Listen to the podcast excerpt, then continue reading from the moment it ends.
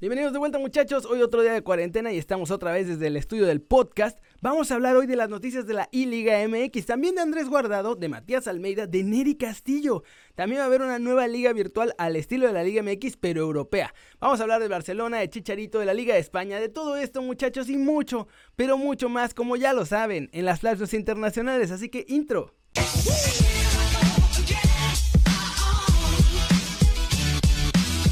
Y arranquemos con noticias de la Liga MX, de la nueva E-Liga MX, porque si YouTube no nos corta esta vez, vamos a poder saber todo de ella. Y está interesante, hay muchas novedades al respecto. Ya varios de los jugadores oficiales están hablando respecto de lo que esperan. Uno de ellos es el Chaquito Jiménez, que va a representar a Cruz Azul y salió a aceptar que no piensa regalarse la titularidad en esta plantilla porque dice que no es muy bueno en el FIFA. Pero ojo, se refiere a su jugador, no a él en la vida real. No quiere darle ningún chance a los rivales y en el juego, si eso representa dejarse en la banca, lo va a hacer. Ahora en Pumas parece que habrá cambios en la plantilla porque en principio José Castillo, portero de los felinos, iba a ser uno de los tres jugadores que representarían a los de la UNAM. Pero ahora nuestro chavo decidió dar un paso al costado porque no quiere que todos los técnicos de Televisa vayan a su casa para arreglar todo lo del streaming. Entonces teme que le puedan pegar algo. Habrá cambio en los Pumas, aún no anuncian nuevo relevo, pero habrá. Y agárrense, si creían que Chivas estaba pensando en chivalácticas y todo esto solo en el campo, están equivocados muchachos porque el rebaño se está preparando con todo para ser el primer campeón de la E-Liga MX. Dieter Villalpando ya está trabajando con Beto Ávila, que es un jugador profesional de videojuegos y que está siendo su entrenador, así como es el entrenador del equipo de los esports del rebaño. Como lo oyen muchachos, el Guadalajara va hasta con entrenador, tienen DT. Por ahora los otros dos representantes, Raúl Gudiño y Fernando Beltrán, no han empezado a trabajar con Beto, así que el titularazo es Dieter y después los otros dos se van a sumar a estos entrenamientos. ¿Cómo la ven? La cosa se está poniendo seria, ¿eh? Muy torneito de videojuego y lo que quieran, pero se van a dar con todo en esta E-Liga MX. Para ustedes, ¿quién es el gallo? ¿Quién es el que va a ser campeón? Pasemos con noticias de Neri Castillo porque reapareció, habló de su carrera y cuál fue el equipo que echó a perderla. Esto fue lo que dijo. Regreso de la Copa América a Grecia para ir a Santorini con mi esposa, que estaba embarazada. Tenía unos días libres debido a mi participación en la Copa América, mientras Olympiacos comenzaría a prepararse. Llego al aeropuerto en Grecia y un ucraniano me está esperando y comienza a hablarme sobre el dinero y que Shakhtar había negociado con Olympiacos, todo lo que quedaba era encontrarse conmigo. Le digo, déjame ir, amigo. Me voy de vacaciones. No me voy de Olympiacos.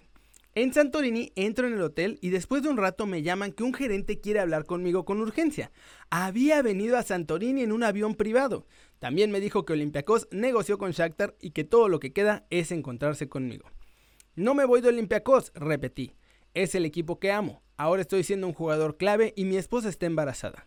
Me fui con un corazón negro. Fui a Ucrania, psicológicamente mal y luego las cosas empeoraron. Al principio no nos gustó, hacía mucho frío, y más tarde mi madre y mi padre murieron en el mismo año. Con un mal escenario, con el entrenador Mircea Luchesco que ni siquiera me dejaba ir al funeral. Fui a Shakhtar y pensaba todos los días cómo volver a Olympiacos. Mi error fue pensar que si no jugaba bien ahí, volvería más fácilmente. ¿Y cómo la ven muchachos? Así fue como la carrera de Neri pasó de ser una muy prometedora pues, a terminar hundida. Qué lástima porque la verdad es que talento tenía mucho nuestro chavo. Y ojalá que por lo menos ahora en lo personal se encuentre mucho mejor. Vamos a hablar de Matías Almeida porque el entrenador argentino no renuncia a uno de sus grandes sueños. Y ya saben cuál es, muchachos, dirigir al Tri. Esto fue lo que dijo. Hoy hay un entrenador, obviamente, ¿no? Y siempre A, futuro, con mucho respeto. Sí, obviamente que me encantaría. Dirigir una selección es lo máximo para mí que puede tener un entrenador. Lo hablo por la experiencia que tuve como jugador y cuando jugué al fútbol lo máximo era eh, estar en una selección, eh, poder tener la posibilidad de jugar un mundial, de, representar a un país, es lo máximo. Sí. Yo creo que hay una cuestión, México tiene años de fútbol, México tiene historia en el fútbol. La historia no la podés comprar, la historia la tenés que ir haciendo con el tiempo. Ahora sí creo que Estados Unidos está encaminándose para empezar a crear historia. ¿Cómo la ven? ¿Creen que se le va a hacer a Matías Almeida de poder dirigir al Tri? O bueno, a la selección de Estados Unidos o a cualquier otra? Y vámonos con Andrés Guardado porque habló de lo difícil que está la situación en España, muchachos, con la cuarentena, con todo lo que está pasando tanto allá como en el mundo. Esto fue lo que dijo.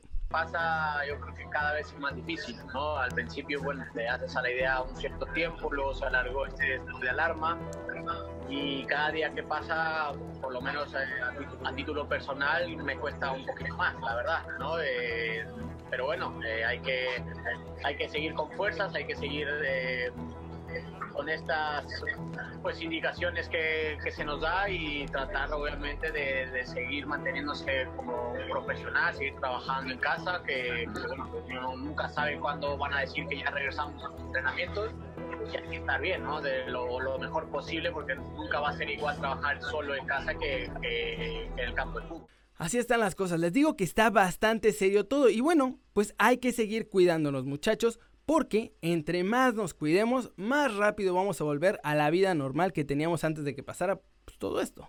Flash News, la Pro League, que es la Liga de Bélgica, ya no se va a cancelar y junto a la UEFA buscan llegar a un acuerdo, aunque la intención del máximo organismo es que todas las ligas se reanuden y se jueguen completas, aunque afecten a la siguiente temporada.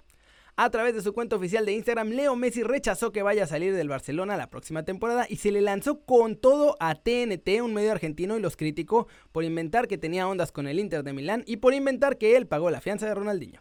Ousmane Dembélé no ha dado buenos resultados en el Barcelona y ahora está en la mira de la Juventus y del Inter, pues quieren reforzar su ataque, obviamente. Eso sí, por ahora en Barcelona no parece que lo quieran dejar salir. Mientras tanto, hay crisis dura en Barcelona, muchachos. Seis directivos de la actual junta de Josep María Bartomeu han presentado su renuncia ante notario. Reaccionan así a estas renuncias que el propio presidente les exigió, al que además invitan en una carta que dirigen a todos los socios a que se presenten ya los resultados de la auditoría que esté en marcha y que se designen las responsabilidades de cada quien. Boca Juniors se hizo con el título de la Superliga Argentina la última jornada tras aprovechar que River empató en esa última jornada. El Ceneice no pudo recibir su título aunque ya lo hicieron de forma virtual con un clip de ellos celebrando con el trofeo en el PES 2020. La prestigiosa casa de subastas Christie's en Londres fue la encargada de poner a la venta la camiseta más cara de la historia del fútbol. Fue la utilizada en pelea en el Mundial de 1970 y costó 180 mil euros. Y vamos a terminar el video de hoy hablando de otro torneo virtual que ya se viene muchachos, al estilo de la E-Liga MX. Pero esto va a ser europeo, va a ser como una Champions europea y la va a organizar EA Sports. Como les digo, decidieron organizar los muchachos de EA Sports este torneo virtual con jugadores de los grandes equipos de Europa. Todos jugando obviamente al FIFA 20 y representando cada uno de ellos al equipo para el que juegan.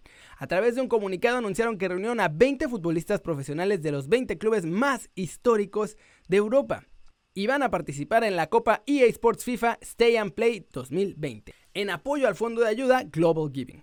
Como parte de la Copa Stay and Play, EA también va a donar un millón de dólares para ayudar a apoyar a médicos y a víctimas de todo este coronavirus que nos está azotando duro. Los clubes que van a participar son el Real Madrid, el Atlético de Madrid, Chelsea, Liverpool, Manchester City, Tottenham, PSG, Olympique de Marsella, Borussia Dortmund, Porto, Roma, Ajax y PSV. Y aunque los jugadores ya han sido elegidos, no han revelado quiénes son. Lo van a hacer conforme vaya arrancando el torneo a través de la cuenta oficial de EA Sports en Twitter.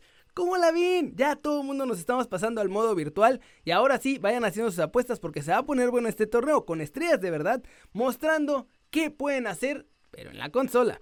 Por cierto, arranca ya pronto, la próxima semana, el 15 de abril, y va a ser transmitido en el canal de Twitch de EA Sports, totalmente gratis, muchachos. Y eso, eso es todo por hoy. Muchas gracias por ver este video, muchachos. Ya saben, denle like si les gustó. Métanle un zambombazo durísimo esa manita para arriba si así lo desean. Suscríbanse al canal si no lo han hecho. ¿Qué están esperando, muchachos? Este va a ser su nuevo canal favorito en YouTube. Denle click a la campanita para que hagan marca personal a los videos que salen cada día. Y si no han visto el podcast de hoy, vayan a verlo porque estuvimos platicando con el chatón Enríquez y estuvo muy, muy entretenida esa plática. Ya saben que yo soy Kerry Ruiz, muchachos. Siempre es un enorme placer ver sus caras sonrientes, sanas y bien informadas. Y sí, hoy no traigo gorra porque estaba haciendo otro show en el que no me dejan usar gorra. Pero mañana volvemos a la normalidad, muchachos. Chao, chao.